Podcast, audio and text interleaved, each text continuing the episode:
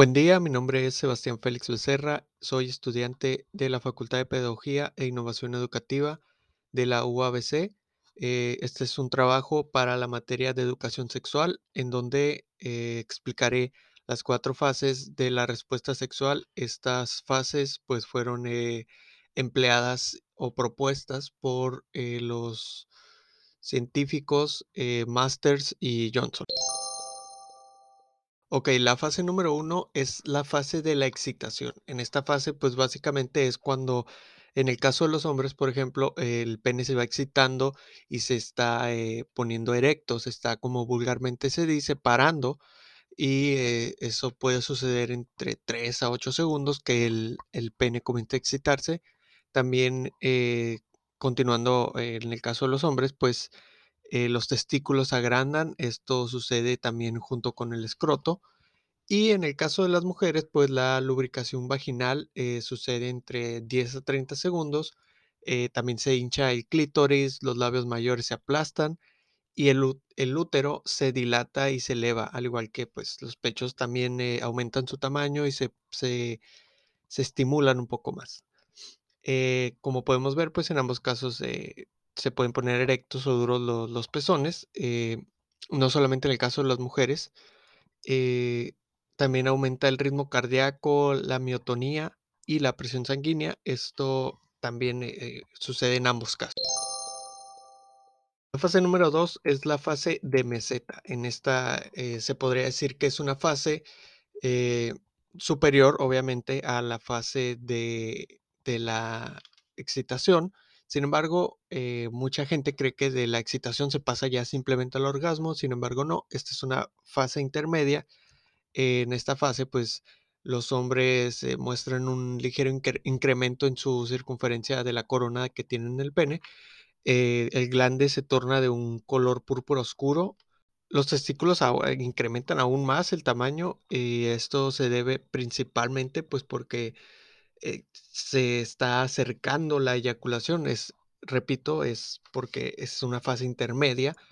Y eh, también las glándulas de Cooper, eh, estas secretan unas gotas de fluido, estas aparecen en la punta del pene. también puede ser conocida como el líquido preseminal. En el caso de las mujeres, pues el clítoris se retrae bajo lo que se conoce como la capucha los labios menores y los pechos, el útero, todos estos, estos tres aumentan de tamaño. Sin embargo, en el caso de los labios se tornan de un color púrpura oscuro, eh, un color similar al color que, toma el glande en el caso de los hombres. Como podemos ver, pues es, eh, tienen estas similitudes, no son totalmente diferentes.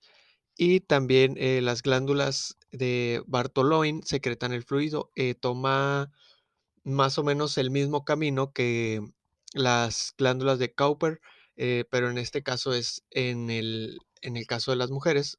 Y eh, también los dos tercios interiores de la vagina se expanden y se alargan. Eh, todo esto en, este, en esta fase, al igual que en la siguiente fase, puede presentarse lo que se conoce como rubor sexual. El rubor sexual, pues, no es otra cosa más que cuando presentan estos eh, espasmos o estas temblorinas, como eh, se le conoce también, y también cuando suceden estas caras, ¿no? Porque ya estamos llegando a un nivel de excitación muy superior o este, a un nivel que está muy cerca del orgasmo, pero repetimos, no es, eh, no es un nivel dentro del orgasmo, seguimos estando en la meseta, aunque como dije, pues también puede estar dentro de la fase 3 o dentro de la fase 2. En este caso, pues se puede presentar, aunque no es 100% eh, de que a todo mundo le suceda. Eh, se dice que le puede suceder a uno de cuatro hombres o a, una de cada tres mujeres. Es decir, sí es, eh, no es raro, pero tampoco es lo más común. Ok, ahora tenemos la fase número 3, la cual es la fase del orgasmo. En la primera parte, las contracciones de los conductos deferentes, las vesículas seminales, el conducto eyaculatorio y la próstata, pues estas hacen que el fluido seminal se colecte en el bulbo uretral. es decir, esto es la base del pene. el esperma y el semen son expulsados rítmicamente por contracciones de la uretra eh, las contracciones que de los conductos deferentes y las vesículas seminales, estas eh, expulsan el, el esperma y el semen en, la uretra. El, el esfínter del recto se contrae y esto, con esto quiero decir que el esfínter interno de la vejiga se contrae para prevenir el fluido seminal entre, entre la vejiga. Esto es para que no se mezclen estos, estos ambos líquidos, los de, los de la vejiga y el fluido seminal, porque si eso sucede sería una eyaculación retrógrada. Eso no es normal y eso tampoco está bien. El semen es contenido en el bulbo uretral. Esto produce la sensación de una eyaculación inevitable. Eh, es como un cierto nivel de placer que dura unos cuantos segundos, aproximadamente unos dos o tres segundos, y esto hace que, que generalmente, pues eh, en el caso de los hombres, ¿no? Hace que el hombre sienta ese placer de que ya no puedo más y pues como se conoce, pues se viene o se corre. La segunda parte, eh, porque está dividido en dos partes, el, el orgasmo del hombre, el esfínter externo de la vejiga se relaja, esto permite el paso del semen. Y en esta segunda fase también tenemos que los músculos eh, sufren contracciones, las cuales pues rodean a la uretra, el bulbo uretral y la base del pene, pues empujan la eyaculación a través de la uretra y eso hace que salga fuera del cuerpo.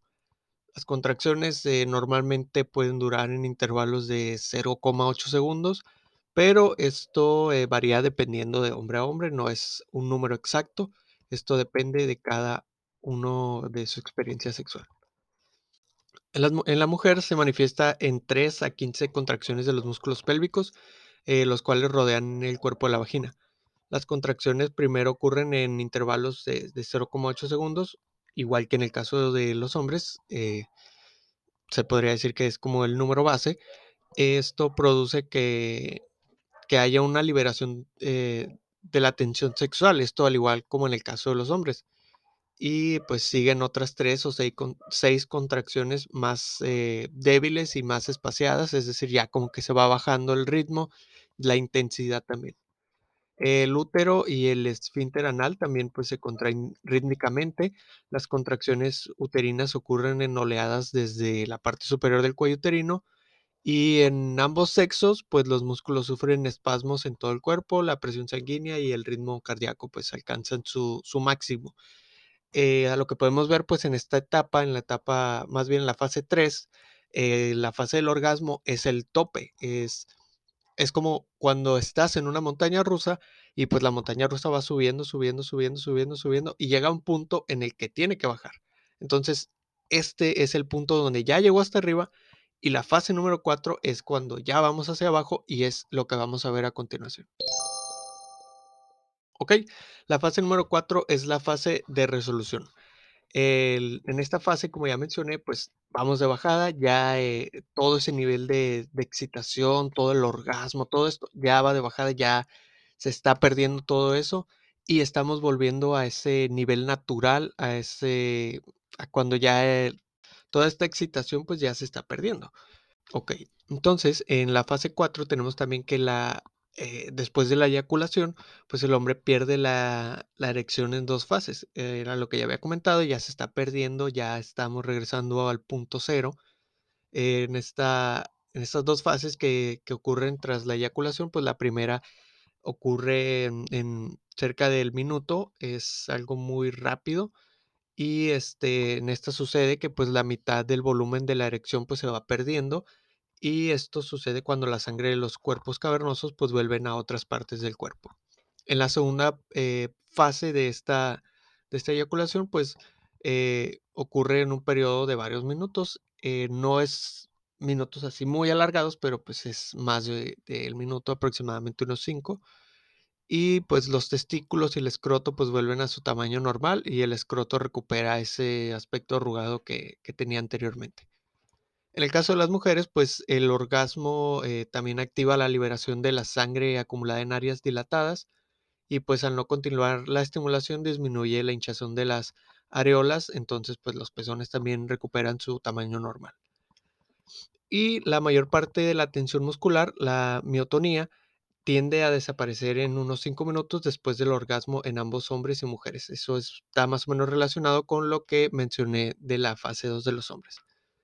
Eh, esto es algo que solamente pasa en los hombres y eh, cuando digo esto me refiero al periodo refractario, el cual pues hace que después de que el hombre tenga eh, ese orgasmo, esa eyaculación, pues son incapaces de experimentar otro orgasmo o eyaculación en eh, básicamente en ese mismo momento, tienen que esperarse minutos, incluso horas, esto dependiendo principalmente de la edad, porque si a un adolescente o a un joven, pues tendría que esperar menos. En el caso de personas que ya son mayores de 50, puede que incluso tengan que esperar un día. Pues bien, eso ha sido todo, las cuatro fases de, de la respuesta sexual. Estas cuatro fases, pues como ya dije al inicio, fueron implementadas por Masters y Johnson. Y pues nada, es, esto ha sido todo por mi parte y nos vemos.